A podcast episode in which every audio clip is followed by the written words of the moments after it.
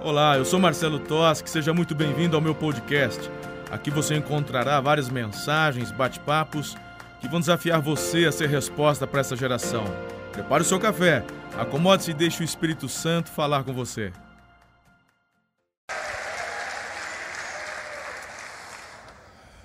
Graça e paz, igreja. Boa noite, que dia memorável, não? 7 de setembro. Hoje nós celebramos 199 anos de independência, um processo.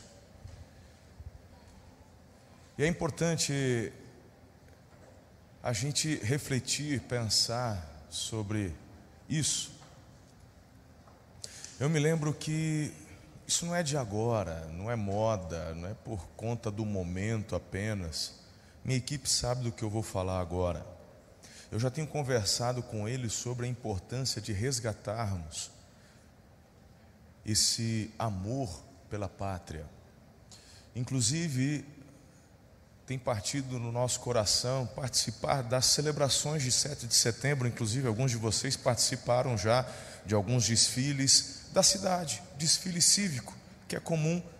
E aí, sem essas pautas, sem estas animosidades que estamos vivendo agora, e desde aquela época eu já falando para a igreja da importância de resgatarmos, e a igreja participando é, do 7 de setembro, não participamos dos últimos por conta da pandemia, nem teve, na verdade, mas a igreja sempre envolvida, inserida, e na verdade com o intuito de resgatar no coração, não só da igreja, do povo, esse amor pela pátria.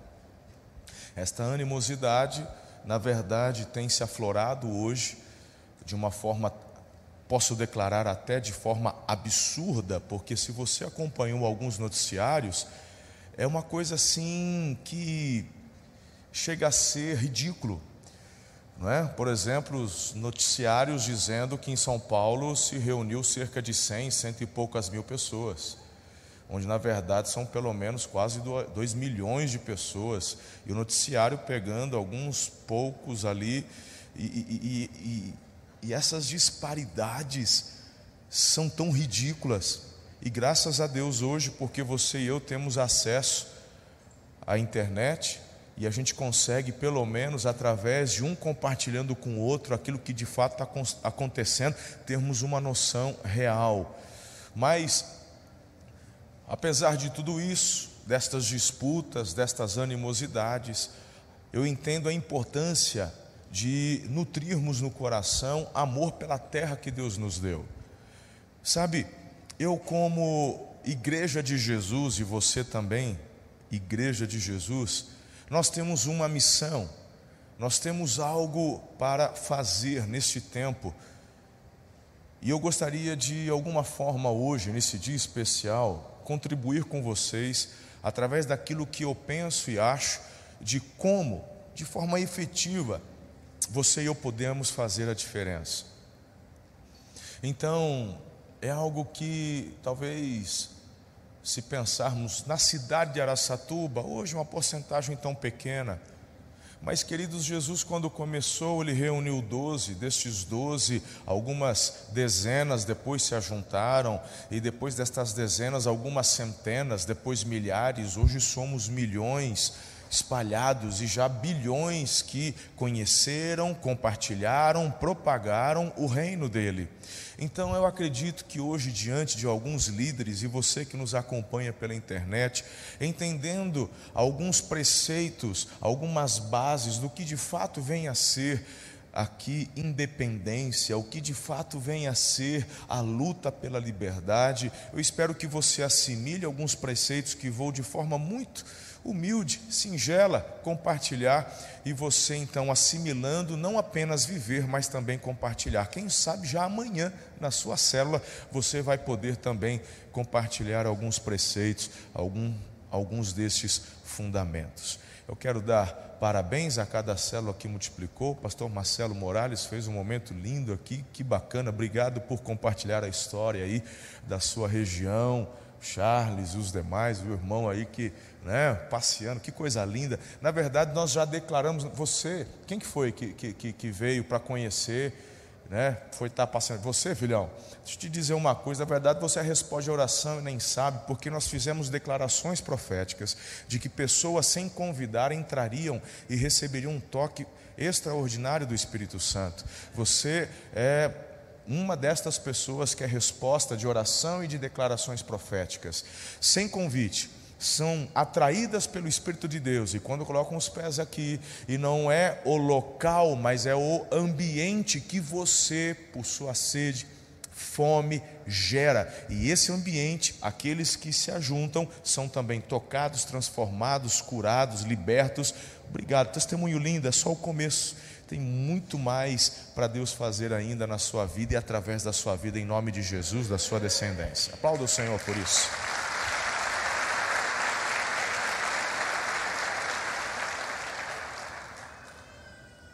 Ok, muitos líderes viajando, muitos participando aí das, eh, das manifestações, muito bacana, pastor Eliezer mesmo lá em São Paulo, com alguns outros líderes nossos aí marcando presença lá na Paulista.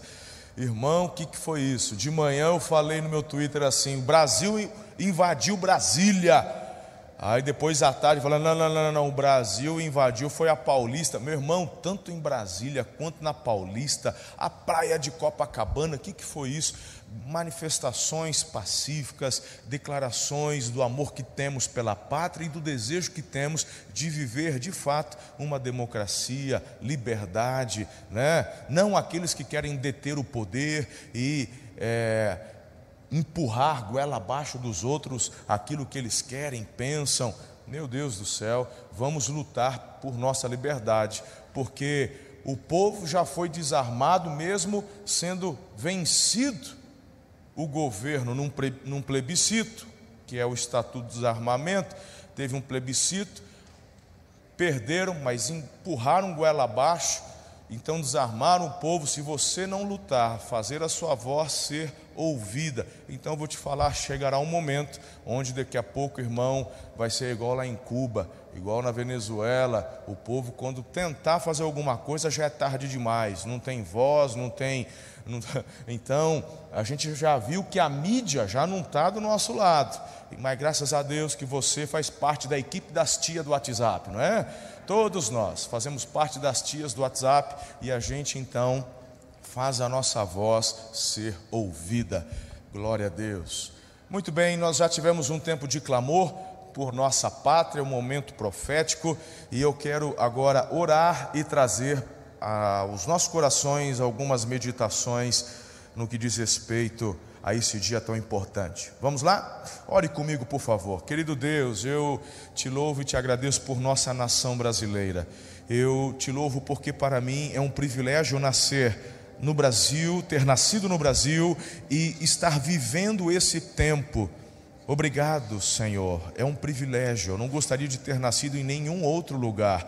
É uma alegria poder conhecer lugares diferentes, porque todos estes lugares me fazem celebrar, ó Deus, a tua criatividade, as obras das tuas mãos. E quando eu assisto, Senhor, nações que já estão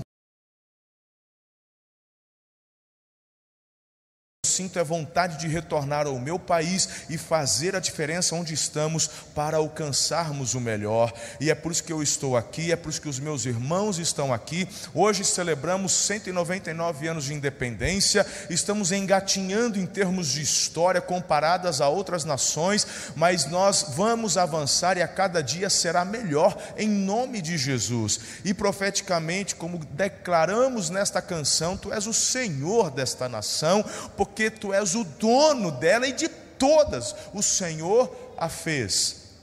E obrigado porque temos a incumbência de cuidarmos e de zelarmos e fazermos com que o reino do Senhor Jesus avance e propague nesta nação e através daquilo que fazemos, outras nações ó Deus, serão abençoadas tanto por inspiração e tanto pelo teu toque que se dará através das nossas vidas lá, assim declaramos. Agora, Senhor, vamos estudar tua palavra e traga pelo teu espírito a inspiração, revelação, os apontamentos, tudo aquilo que o Senhor desejar. Estamos com os nossos corações abertos para receber tudo aquilo que o Senhor tem para nós. Eu oro com fé em nome de Jesus e você diz amém.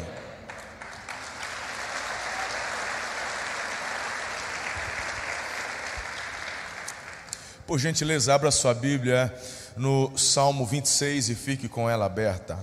Salmo 26. A gente vai ler devagar e vamos conversar um pouco. Olha, como é que nós podemos de fato manifestar aquilo que está no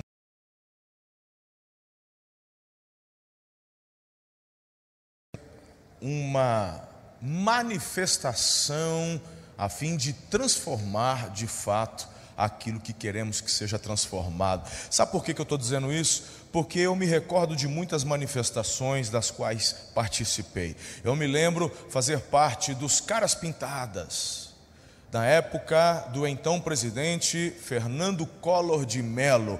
E aí as professoras incitando ali os alunos e a gente fazendo ali parecendo índio, né, jogando dois riscos para cá, dois riscos para cá e saindo na rua. E a gente estava mais na farra porque era durante a aula mesmo. Então para não ter aula a gente vai marchar, a gente fala o que qualquer professor mandar falar, a gente fala. E a gente foi para a rua e fora Collor e não sei o que e meu irmão, que decepção, depois já de adulto, estudando a história, perceber que na verdade fomos apenas uma massa de manobra. Protestos que pareciam ter uma validade, mas que no frigir dos ovos, meu irmão, é tudo um pouco do mesmo. Deixa eu te dizer uma coisa, eu já disse isso aqui e hoje é um dia propício para eu poder reiterar. Vou te dar uma dica: não tenha político de estimação.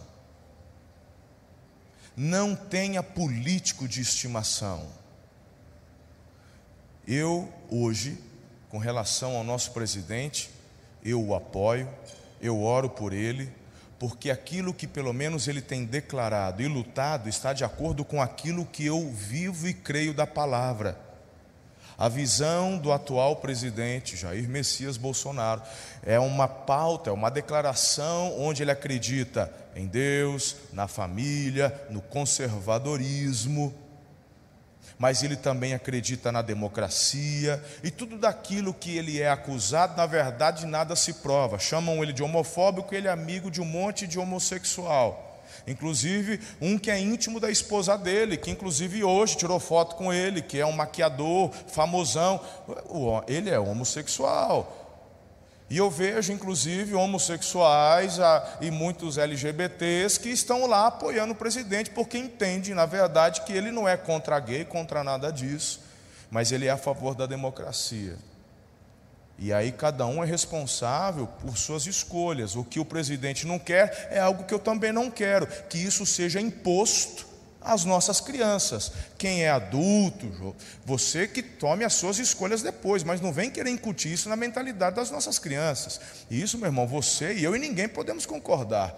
Isso não significa que eu estou de acordo com a escolha da homossexualidade porque eu sou pautado pela palavra de Deus. Certo? Então, minha, minha fonte de fé, de, de, de regra, de conduta, de princípio, está aqui. Então, o atual presidente tem o meu apoio por conta disso. Agora, ele é tão homem quanto você, quanto eu. Isso não significa que amanhã ele não possa pisar na bola, possa errar. Isso pode acontecer. E nem tudo daquilo que ele fala, na minha opinião, ele acerta. Nem todas as escolhas e decisões que ele toma são acertadas, como eu também, como pastor dessa igreja, mesmo orando, buscando a direção de Deus. Às vezes eu me vejo fazendo coisas erradas ou tomando decisões precipitadas, e às vezes eu vou ter que dar um passo para trás, pedir perdão e está aqui a minha equipe para dizer e testificar que é verdade isso. Agora, no tamanho da responsabilidade que ele tem, e com um monte de jornalista procurando qualquer vírgula e ponto em lugar errado para acusar o cara, meu Deus do céu. Então, meu irmão, ele tem o meu apoio, e eu o apoio, por conta do que eu acabei de explicar para você. Mas a dica que eu te dou é: não tenha político de estimação. Agora, você e eu somos seres políticos. Uma das coisas que eu mais ouço na internet de crítica quando eu me manifesto de alguma forma é que pastor não tem que se meter em política. Fala, então, meu amigo, procura uma casa para morar em Marte, ignorante, imbecil. Porque política faz parte daquilo que é comum. Você é um ser político. Se eu não posso falar sobre política, então eu não vivo numa democracia, porque eu sou tolhido de um direito meu como cidadão. Poxa, que negócio é esse? É porque Jesus não se meteu em política. O quê? Hã? Que Bíblia que você lê? Quando foram falar e tentar pegar Jesus no que diz respeito aos impostos, Jesus falou sobre o quê? Ele espiritualizou. Ele falou de política. O que foi que ele falou? O que é do César, dá para o César. O que é de Deus, é de Deus. Isso é política, poxa. Jesus era alguém muito bem antenado, atento, sensível à voz do Espírito e obediente. Porque o que Jesus veio trazer não foi guerra, libertação no sentido humano. Não foi a libertação de Roma, porque eles queriam libertação do jugo de Roma. Israel queria libertação do jugo de Roma. E, e, e ele, Jesus não veio dar essa libertação, porque a libertação que Jesus veio nos dar foi uma libertação muito mais profunda, foi a libertação dos nossos pecados, ele, nos, ele veio nos dar vida eterna. Então, por isso que muitos judeus ficaram até frustrados com a pauta de Jesus. E aí, de uma forma muito equivocada, pastores, inclusive da atualidade, que são muito mais tendenciosos à visão esquerdista, socialista, humanista, e não no sentido humanista do, do, do lado bom, mas do lado ruim mesmo. Esse pessoal acaba utilizando dessas falas, dizendo Jesus, ele era humanista, Jesus era socialista. Ah, vá pelo amor, irmão. Ah, não, assim não. Tanto, querido, que eu já disse e reafirmo aqui: se você se diz comunista, se você se diz socialista, meu irmão, você está no lugar errado. Então você é um infiltrado nessa igreja, porque todo socialista comunista é ateu. Então eu vou começar a olhar para você com olhos estranhos, diferentes, e vou ficar esperto contigo. Se alguém na tua cela fala assim, eu sou comunista, não, mas eu gosto de Jesus, vai para o quinto inferno, você está mentindo. Não vem mentir aqui não. Então, ou você não sabe o que é comunismo, então você é um ignorante, fala, escreve assim, sou vacilão. Ah, né? Põe assim, sou vacilão, porque eu estou falando o que eu não sei. Ou você sabe muito bem o que é e está infiltrado. Não dá, irmão. Água e óleo não se misturam. Estamos juntos até aqui? Na verdade, não estou te ensinando nada novo. Eu estou reiterando algumas coisas para vocês. A maior, sabe, hipocrisia que a gente pôde assistir nas eleições foi a Manuela Dávila, né, declaradamente comunista, tomando ceia lá no, na Santa Ceia, a hóstia lá na, na, na, na, para, pelo amor, quando da campanha presidencial junto com a Haddad. Comunista é ateu, poxa. É ateu. Olha a China, olha Cuba, olha a Coreia do Norte, pelo amor, pô. Então não vamos ser assim, sabe, querer ser romântico. Para, aí não. Aí você está pedindo para a gente ser ignorante, não dá para ser assim. Ok? Então vamos lá. Agora, como é que de fato a gente consegue transformar uma realidade? Tudo o que aconteceu hoje no Brasil eu acho válido, tem o meu apoio, tem que ser feito mesmo. Tem gente que foi preso por conta de, de conversa de bar. Isso aí está acontecendo, aqui é a mídia, porca, para de assistir Globo, pelo amor. Para de ficar assistindo Globo News. Eu, meu irmão, vou te falar uma coisa: se começar a entrar no restaurante e ver Globo ligado, eu vou sair do restaurante e vou para outro lugar. Não dá para ficar assistindo Globo. Não dá para ficar assistindo, sabe, mentira deslavada. Aí, na, não dá. Não dá. Então, como é que de fato a gente consegue fazer uma transformação? Então, apesar das manifestações de hoje, você fazer a sua voz ser ouvida, ótimo, faz parte. Agora eu vou te dar a parte mais profunda através da palavra de Deus, para efetivamente plantarmos uma transformação. Sabe por que eu estou dizendo isso? Se você ler um pouquinho de história, quantas revoluções o nosso país já sofreu? Quantas intervenções o Brasil já sofreu? Isso não é novo. É que a geração Paulo Freire, meu irmão, tem uma história muito deturpada ensinada. Mas vai procurar fazer pesquisa, lá no tio Google você acha. Procura a história do teu país, quantas intervenções, Por quê? Porque você chega uma hora que ou faz algo crítico para tentar trazer de volta para o eixo, ou descamba de vez. Aí você tem uma ruptura daqui, uma ruptura de lá, aí dá uma dor de cabeça, todo mundo aí que Mas não é o ideal. O ideal é a harmonia dos poderes. E essa é a democracia. Alternância de poder. Ah, aqui vai ter direita, vamos lá, 10 anos de direita, ah, daqui a pouco a direita vai se equivocar, ah, a esquerda, tá, vamos 10 anos de esquerda, né? De comunismo não. Mas, mas vamos lá, pensa, quem pensa diferente, porque isso é democracia, irmão. Você pode, no âmbito das ideias, compartilhar, colocar sua opinião, mas não pode forçar o outro a fazer ou ser aquilo que você quer. Porque aí é, aí, é, aí é ditadura, né, meu? Então, democracia é o debate no âmbito das ideias. O problema é quando no âmbito das ideias o outro é preso porque está falando o que pensa. Ah, pelo amor, cara. O MST pode fazer, quebrar vidro lá em Brasília, ir na Praça dos Poderes, e papapá, e faz a, o arruaça, e põe fogo, e não sei o quê. Agora o outro, porque na internet falou que não concorda, vai preso. Não, não, aí eu, aí eu, eu também não sou idiota, nem, nem você. Então, estes protestos têm o seu lugar, têm o seu lugar, mas agora vamos deixar um pouco de lado o protesto. E como que de forma efetiva eu consigo transformar isso tudo? Por que, que eu falei que faz parte da história do Brasil? Porque, queridos, quando a gente não muda o que de fato precisa ser mudado, depois de um tempo sai do trilho de novo. Entendeu como é que é? E é isso que eu quero hoje trabalhar com vocês. Rapidão, vai ser coisa rápida. Mas é só uma sementinha que vai aí dentro para você começar no coração dos teus filhos. Primeiro no seu, depois nos teus filhos, na tua célula, e a gente vai compartilhando e promovendo isso. E a ideia é inspirarmos para que uma cultura seja transformada. Porque senão, meu irmão, nós vamos estar vivendo aí, ó, de revolução, revolução, manifestação, manifestação, aí não vai parar isso nunca. A gente precisa, em nome de Jesus, promover uma mudança muito mais sólida. Diga amém se você está comigo até aqui.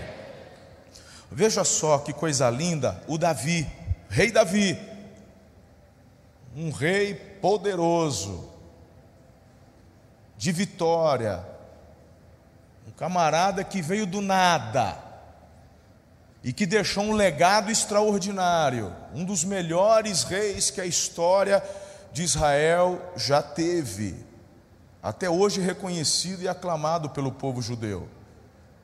Isso aqui é um é uma oração que ele está conversando com o Papai do céu. Olha que coisa linda. Faze-me justiça, Senhor, pois tenho vivido com integridade. Só aqui eu já poderia pregar com vocês até a meia-noite. Sabe por quê?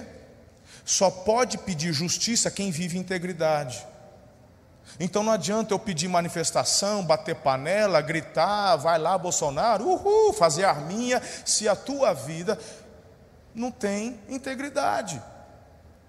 A base do clamor da justiça é o anseio de um coração que já está alinhado com Deus. A integridade precisa fazer parte do seu dia a dia. Quando você, numa canção dessa, ora e pede, Senhor, ah, abençoa o Brasil, ah, ah, antes de fazer isso, você pode fazer como Davi e falar, porque sou íntegro eu amo a integridade. Não estou falando de perfeição, irmão. Eu não estou falando de tentação. Eu estou falando de conduta. Porque todos nós somos alvos da avareza, todos nós somos alvos, sabe, da, da, tentação do inimigo, dos dardos inflamados. Por isso que a Bíblia fala que o escudo da fé tem que estar levantado, sim ou não? Se o escudo da fé não estiver levantado, não, tu vai levar uma flechada dessa e pode se corromper. Então, o que, que o Davi fala? Ele diz: Eu estou clamando por justiça, eu estou vendo coisa errada acontecendo, porque o Senhor pode olhar para a minha vida. Eu amo a integridade, eu sou um homem íntegro. Quando a gente olha para Davi, meu irmão, ele foi um péssimo pai, ele foi um péssimo marido, ele foi um adúltero.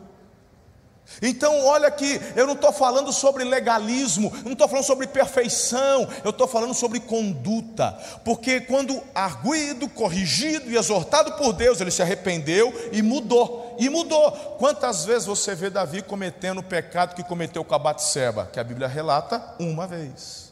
porque da primeira, quando foi exortado pelo profeta Natan, se arrependeu e mudou de atitude. Isso é integridade. Então, ter uma vida íntegra não significa que você nunca vai errar. Integridade é você receber a exortação, mudar de atitude, abraçar e andar na linha novamente. Então, quando você dessa integridade, você então pode olhar para Deus e falar: Senhor, faz justiça. É igual ladrão, irmão. Esses bandidos sem vergonha que vieram fazer arruaça em Araçatuba. Você consegue imaginar que de repente algum deles estava dentro da igreja aqui à noite? De repente estava aqui, você não sabe, pedindo a bênção de Deus para o assalto que ia fazer. E meu irmão, vou te falar, essa é uma prática que tem dentro desses bandidos, muitos deles, antes de sair para assaltar, para sequestrar, para matar, eles oram pedindo para Deus abençoar. Porque a maioria deles, muitos deles, têm uma base evangélica, assembleiana. É, é verdade, cara, não estou inventando, não. Agora, parece sensato isso para você? Parece? Você pedir a bênção de Deus para ir assaltar, para ir matar? Parece sensato? Por que seria para Deus alguém que não é íntegro pedir a Ele justiça? Você que no teu trabalho não é íntegro, você que rouba o teu patrão, você que dá um jeito de burlar alguma coisa, você que tenta ganhar um lucro desonesto e fazer protesto no dia 7 de setembro, faz justiça. Faz sentido para Deus isso? Da mesma forma que não faz um bandido pedir a bênção dele para assaltar. Então Davi está dizendo: Senhor, faz justiça, mas o Senhor sabe, eu amo a integridade. Não, ficou pesado o clima aqui.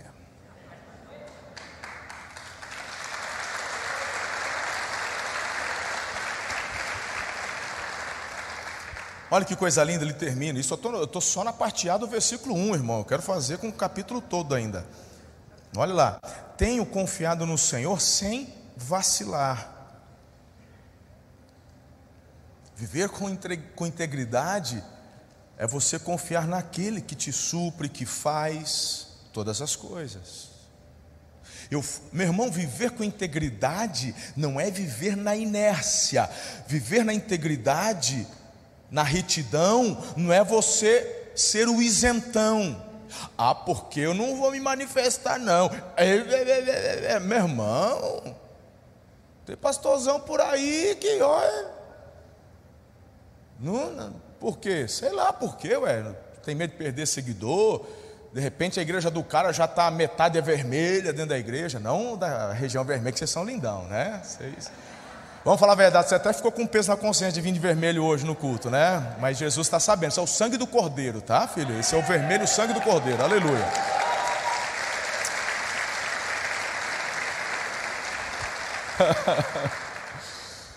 Mas não é? Mas, queridos, viver confiando sem vacilar. Vamos lá, como é que a gente vive de fato uma transformação?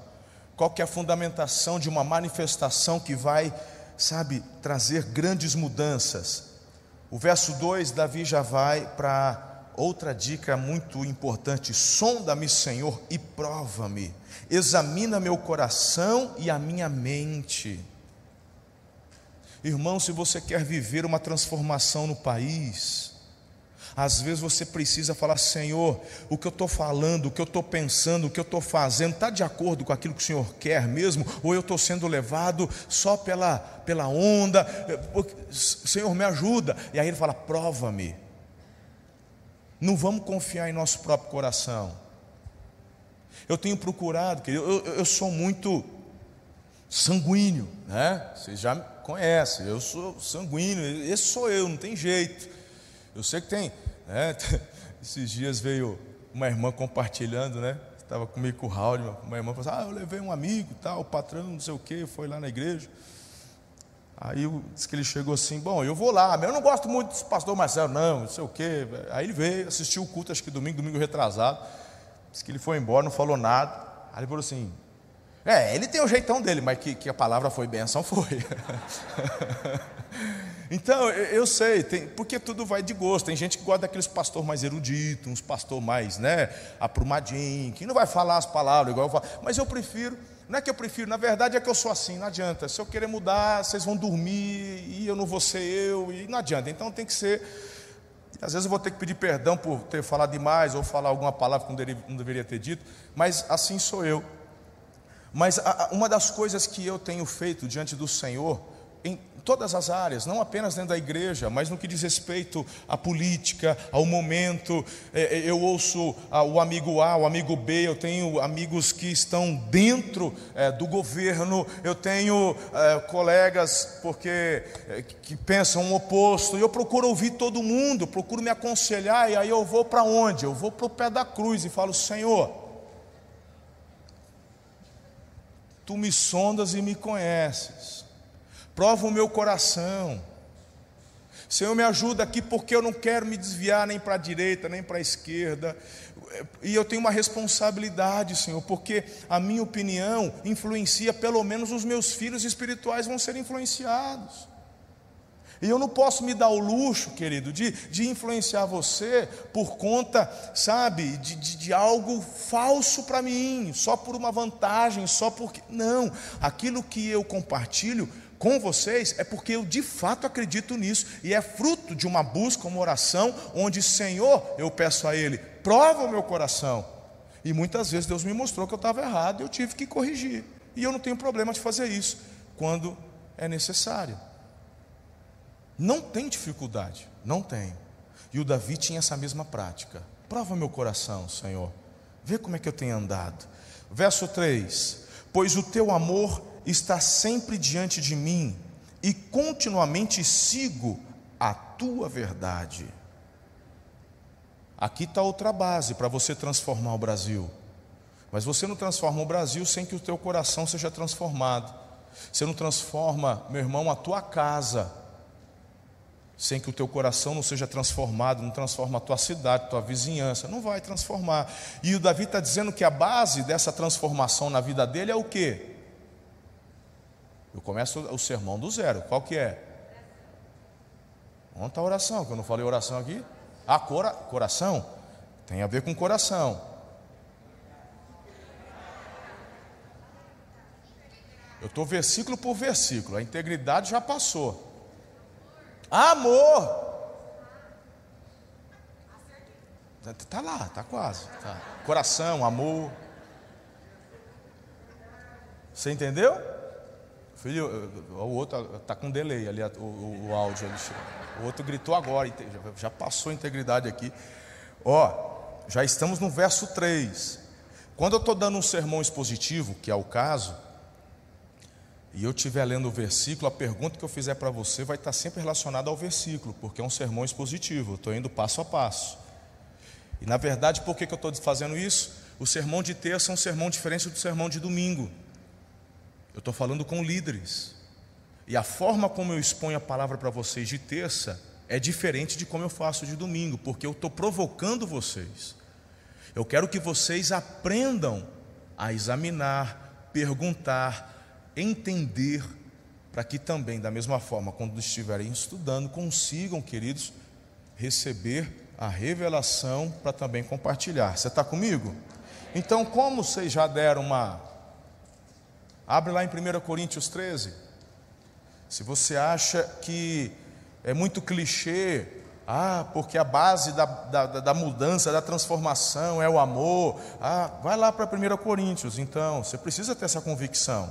Vai lá, 1 Coríntios 13.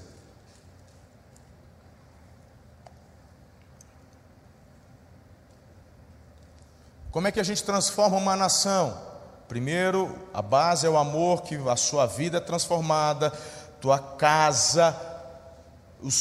Começa ali, irmão. São os relacionamentos que começam perto e depois vão.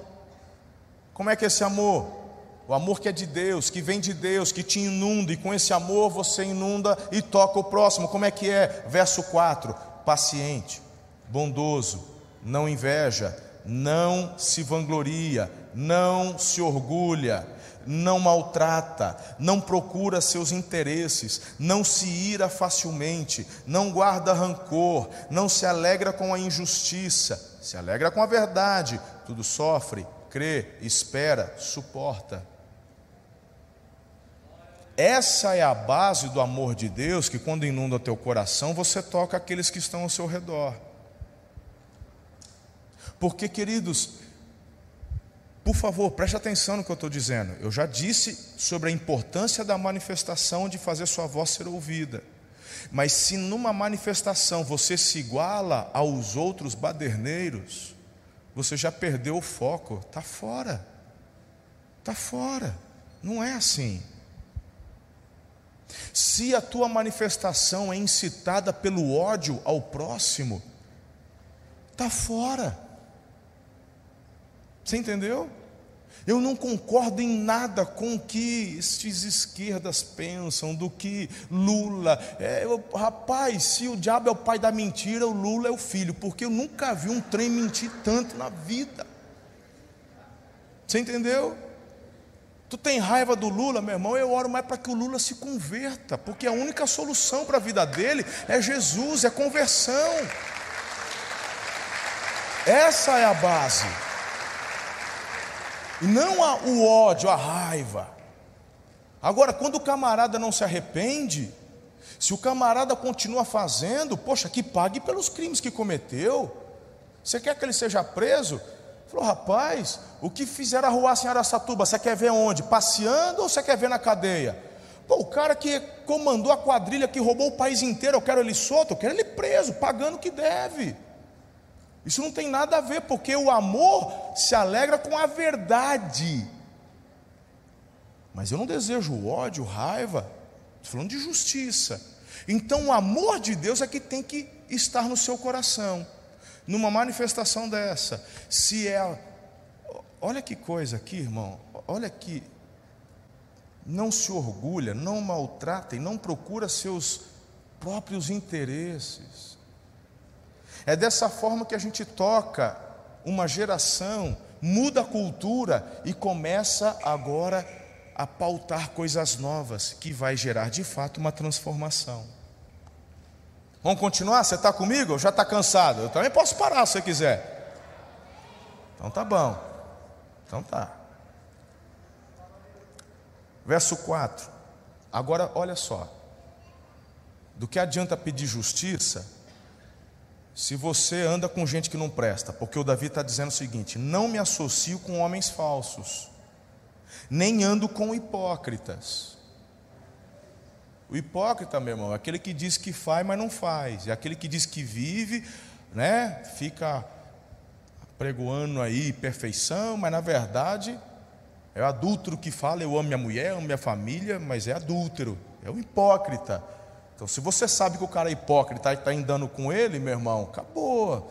Esse camarada tem que ser alvo da tua, da, do teu amor para você ganhar ele para Jesus, mas não é alguém que você tem que sentar na mesa, poxa e ficar compactuando ouvindo as historinhas dele.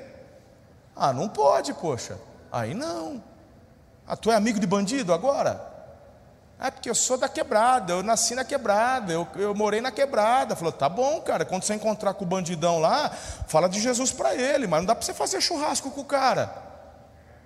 Não tem condições, você, você é da luz, não pode ser associado. A Bíblia fala para a gente fugir da aparência do mal.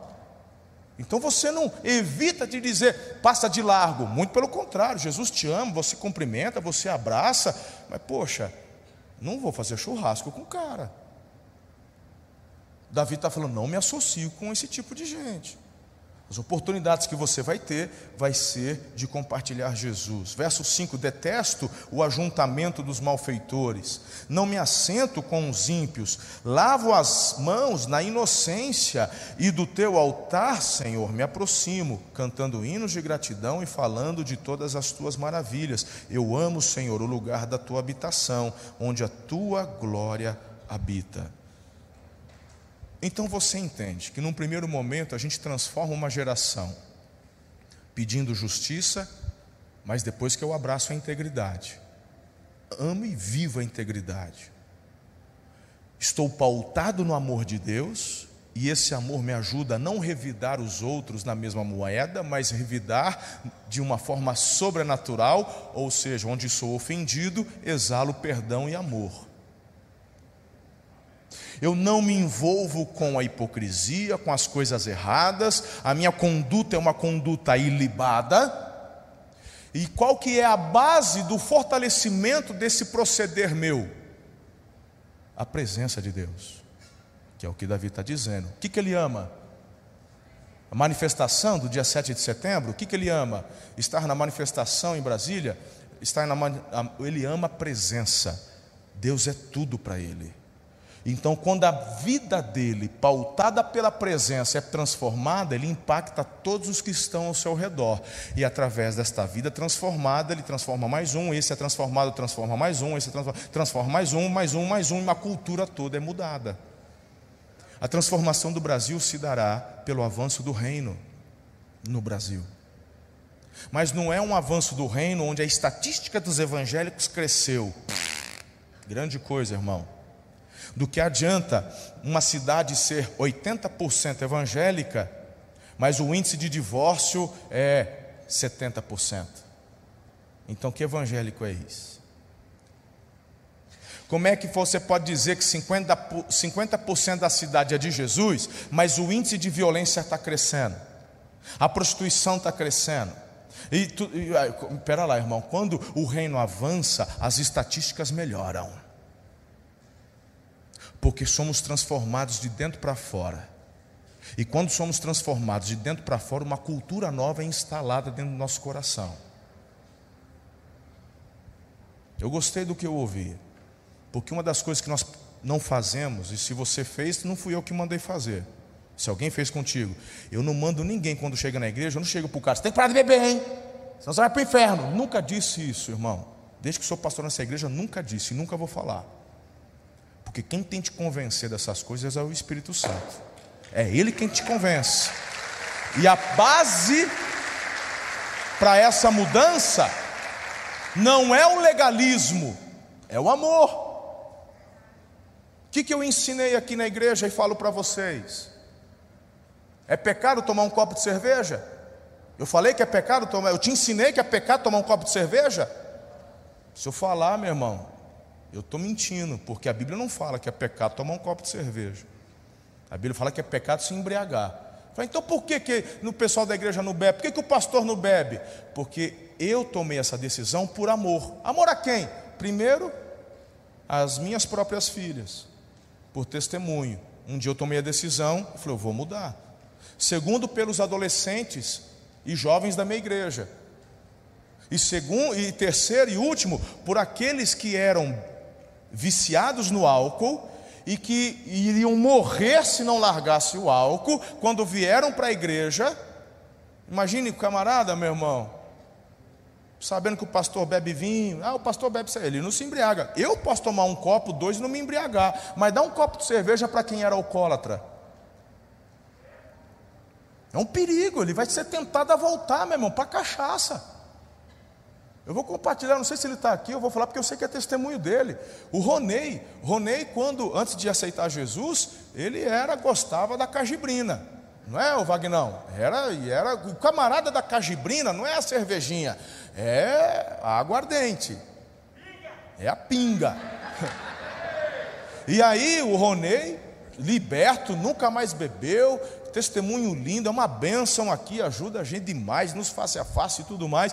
E aí um dia ele falou para mim, pastor, eu fui na casa de uma tia minha, aí fui lá tomar um café da tarde, aí eu peguei uma rosquinha, fui comer a rosquinha, era aquela rosquinha de pinga. E quando ele botou a rosquinha na boca, a gente sabe que aquilo de teor alcoólico é quase nada, porque aquilo vai no forno e tal. Não. Mas quando ele sentiu o gosto, ele teve que cuspir aquilo. Porque na hora o diabo bate na cabeça dele e vem na memória. Então, por amor, ele sabe que o pastor dele é abstêmio. Eu poderia, mas não vou fazer. Por amor. Não por legalismo ou porque é pecado.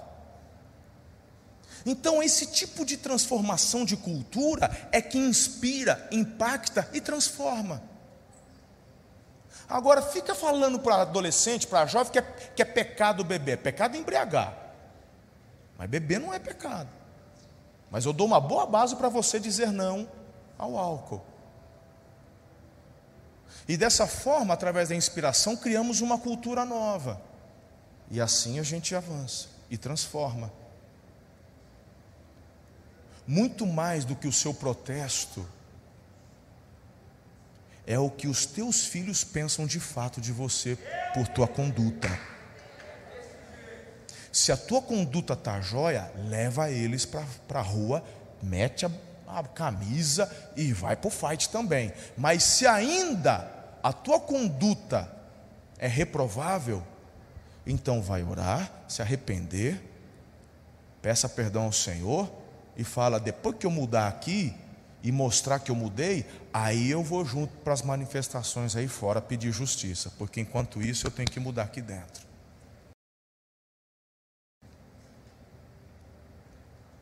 Porque se coisa errada, teu filho está vendo, tua filha está vendo, e lá fora você está pedindo justiça, você está ensinando hipocrisia, você está corroborando com uma geração torta, mentirosa. Uma geração que não vai compactuar com a verdade, porque vale tudo para eu conseguir o que eu quero, mesmo vivendo algo errado e pedindo algo justo. A mensagem não vai ter efeito. Esse é um dos maiores problemas que nós temos hoje no Brasil. Por isso, meu irmão, que eu prefiro mil vezes, mil vezes, investir aqui com vocês e gerar um, um exército, porque se meia dúzia entender e for para. Meu Deus do céu, de repente Deus levanta um Billy aqui dentro, de repente Deus levanta alguém que vai fazer uma transição, não tem problema, mas eu sei que se um, dois, três receberem o que eu estou falando e começarem, e tem muita gente que já recebeu e que já está mudando, eu sei que efetivamente, talvez eu não vou enxergar ainda o que vai acontecer, mas eu tenho certeza, meu irmão, que aqueles que virão depois vão colher. Vamos concluir? Não me des. Eu, aí ele fala, verso 8: Eu amo, Senhor, o lugar da tua habitação. Ok, o 9 agora para a gente concluir. Não me des o destino dos pecadores, nem o fim dos assassinos. Suas mãos executam planos perversos, praticam suborno abertamente. Mas eu vivo com integridade. Livra-me e tem misericórdia de mim. Os teus pés, perdão, os meus pés estão firmes na na grande assembleia bendirei o Senhor aos exegetas de plantão. Forcei a barra alguma vez aqui, pastor Diego?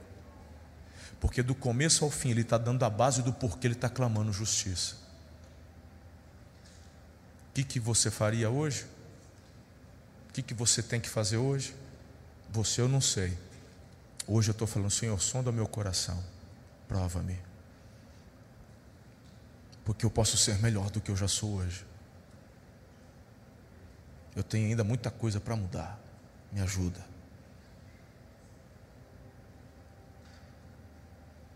Faz justiça na terra. Ajuda-me a cooperar com o avanço do reino, porque o teu amor inundando os corações, meu Deus, quanta coisa boa. Senhor, não vou enganar ninguém para ter um lucro maior, não. Aí eu não vou mentir mais, não. Quando eu perceber que o truco veio errado, eu, eu, eu não vou dar de desavisado, não. Você está devendo, meu irmão, vai pagar quem você deve. Como é que você quer pedir justiça se você não paga o que deve? Eu sei que tem gente que às vezes está atropelado com nome sujo. Eu sei. Deus vai te dar graça para você consertar isso daí. O problema é que para muita gente Deus dá graça e você deixa para lá e não se importa. Que, que lição você quer passar para os outros? Você pode, você pode limpar o nome, Deus te, mas você prefere. A hora que você tem o dinheiro para limpar o teu nome, fala, não, acho que eu vou trocar de celular. Como é que você pode falar igual o Davi que você está andando na retidão? Você está devendo? Não, estou devendo. Você tem dinheiro para pagar? Não, é, Deus me deu dinheiro para pagar, mas tem tanta necessidade. Falei, então, meu irmão, a Bíblia fala que quando você deve, você é escravo para quem você deve. É um jugo espiritual muito grande. Aí tem gente que não entende por que, que não prospera, porque não abraça a retidão. Se está devendo, paga, gente. Você tem coisa errada para trás, acerta isso, pelo amor de Deus. Tem gente que se acostumou com tanta coisa errada, está o nome dele sujo, o nome da mulher está sujo, não vê a hora do filho fazer 18 anos para sujar o nome do filho também. Ele vai fazendo, põe a sogra, tudo periquito. Quem ele puder colocar para poder fazer um financiamento, ele faz. Conhece gente assim? Eu conheço. Quem que não prospera desse jeito? Faz financiamento não, vai no outro, blá, blá, blá, Aí o cara já sabe, fala assim, não, faço um monte de financiamento que der, espero caducar. Depois de sete anos, essa dívida de 100 mil, o banco vem procurar por cincão. Isso é retidão? Você está prosperando em algo ilícito. Alguém está tomando prejuízo. É, é banco. O banco tem, tem, ganha muitos juros. O quê? O quê? Agora é La Casa de Papel. Você acha bonito roubar, tal, é La Casa de Papel. Ui, ui, não estou entendendo qual é a sua. Agora tá chegou o capítulo novo da Casa de Papel. Eu não sei você, eu estou torcendo para tudo eles ir para cadeia, aquele cambado de vagabundo. Você já percebeu, cara, que muitas vezes é uma, uma, uma ideologia que estão querendo colocar na cabeça dos outros para fazer o errado e certo? E você está lá torcendo pelo bandido? Só você que não percebe isso, cara. Você pode até achar interessante a trama, você pode até achar interessante o professor fazendo os negocinhos tralalá, você pode até querer achar, mas torcer para ele se dar bem, então eles já te pegaram. Eu torço para eles tomar peia, para ir todo mundo preso. É fictício, é uma série. Mas eu sou a favor da justiça.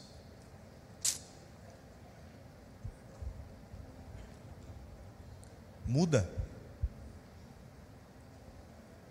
Procura a tia da coxinha lá, que vende coxinha, você está devendo 100 reais para de coxinha, que passa lá, coitadinha, a tia do caderninho. Quando a tia para na esquina, você vai para o banheiro, você é sem vergonha. Chama a tia, fala assim: ó, posso te pagar dezão, posso pagar, olha. E para de pegar a coxinha enquanto não pagar, porque tem gente que é tão cara de pau que enrola a tia. Está devendo, não, eu vou te pagar mês que vem, mas me dá mais um, estou com fome. Faz jejum sem vergonha. Vai orar para Deus te ajudar a criar juízo.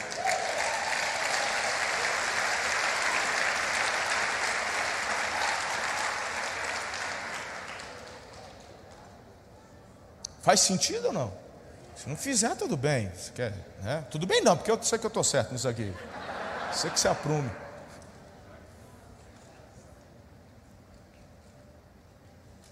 Peça a justiça, mas ame a retidão. Pague o preço. Tem a ver com bênção, com prosperidade, tem a ver com você respeitar o processo, o tempo. Todo mundo quer crescer, todo mundo quer avançar, mas respeite o processo. Porque se você enriquecer por forma ilícita, um dia ele cobra com juros e não é o Senhor que eu estou falando, não. Porque o que você ganhou, ganhou porque outro teve prejuízo, no sentido que você sabia que estava prejudicando o outro e mesmo assim você fez para ter um lucro ilícito.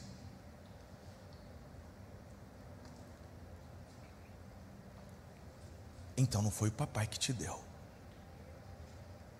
E quando o Zé do Chifre vier cobrar, não adianta orar para Deus não deixar. Porque o que é do diabo, Deus deixa levar embora. Ele brinda o que ele te deu. O que é consagrado, guardado, ele, ele põe o cão para correr. Mas o que o diabo deu, se você ficar com dó de perder, é porque você não tem fé e nem vai experimentar aquilo que Deus tem para te dar. Por isso que o Davi falou: Eu amo a retidão. Não estou dizendo que Deus não vai te dar insights, negócios onde você vai ter um lucro excelente.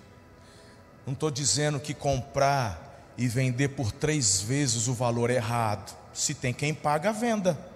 Eu estou falando de lucro ilícito, de passar perna, de enganar, de saber que o teu lucro é mediante a perda de outros. Aí está errado. Amém? Coloque-se em pé, vamos orar. Você, junto comigo, faz parte da transformação da cultura do nosso país? Amém, obrigado. É bom saber que eu não estou sozinho. Nós vamos para cima. Os nossos filhos crescendo, ouvindo isso, vão, meu Deus, vai ser demais. Amém? Nosso país é jovem, gente. Olha para a história. Quantos anos tem um Japão? Quantos anos tem uma Europa, contando ali o continente europeu com seus países, Itália, França, Portugal, Espanha. Quantos anos tem os Estados Unidos? Quantos anos tem a nossa independência? 199. A gente ainda está engatinhando, estamos indo bem. Não se desespere. A gente está aprendendo. Estamos nos fortalecendo, nossa democracia, ela está sendo aprimorada, fortalecida. Não entre em desespero não. Tá tudo certo, mas lembre-se que a base é o coração. E libado junto com o Senhor, fazendo certo. Eu clamo por justiça, mas eu me esforço para viver a retidão. Quando eu errar, eu vou consertar. Eu vou pedir perdão. E vai ser tremendo. Amém?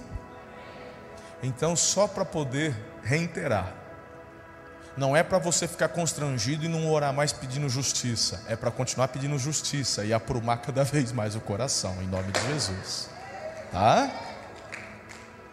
É, é, é essa a grande motivação. Vamos orar. Obrigado por ouvir. Se essa mensagem abençoou sua vida, compartilhe com um amigo. Ah, aproveite e me acompanhe também nas redes sociais, arroba Marcelo Toschi. Até a próxima!